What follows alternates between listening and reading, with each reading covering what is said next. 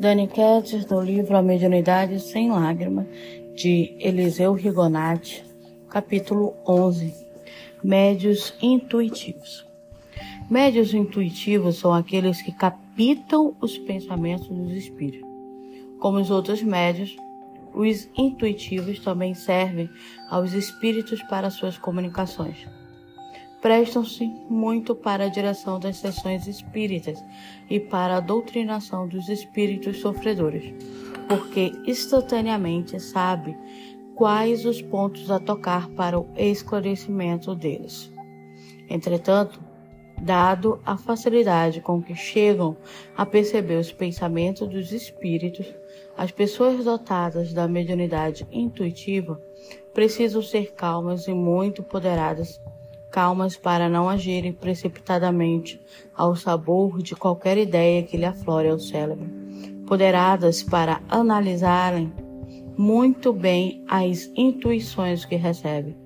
A leitura assídua do Evangelho é o mais seguro meio de análise das intuições e constitui a melhor defesa contra as intuições malévolas as intuições que estiverem em desacordo com as lições evangélicas devem ser repelidas.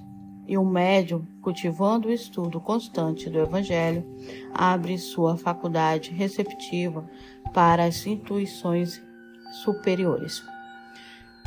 Você pode chegar a confundir o que é médio intuitivo e médio audiente, né? Aquele que escuta. No médio audiente, ele separa em duas espécies. O que ouve a voz dos espíritos como se estivesse ouvindo a voz de uma pessoa, segundo os que ouvem a voz dos espíritos dentro de si mesmo.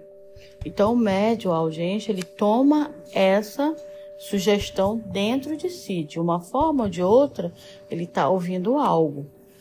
E o médio intuitivo, ele só capta o pensamento ele não ouve, ele só capta tipo uma ideia que ele vai surgir. Olhou tal objeto e pensou em tal pessoa. Ele captou a mensagem.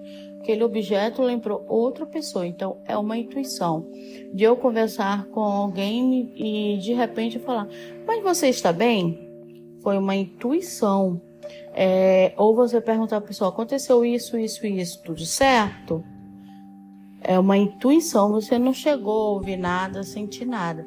Intuitivo. E por isso que você tem que estar sempre interligado ao evangelho, porque o evangelho, ele vai te direcionar se você, a sua intuição é positiva ou não.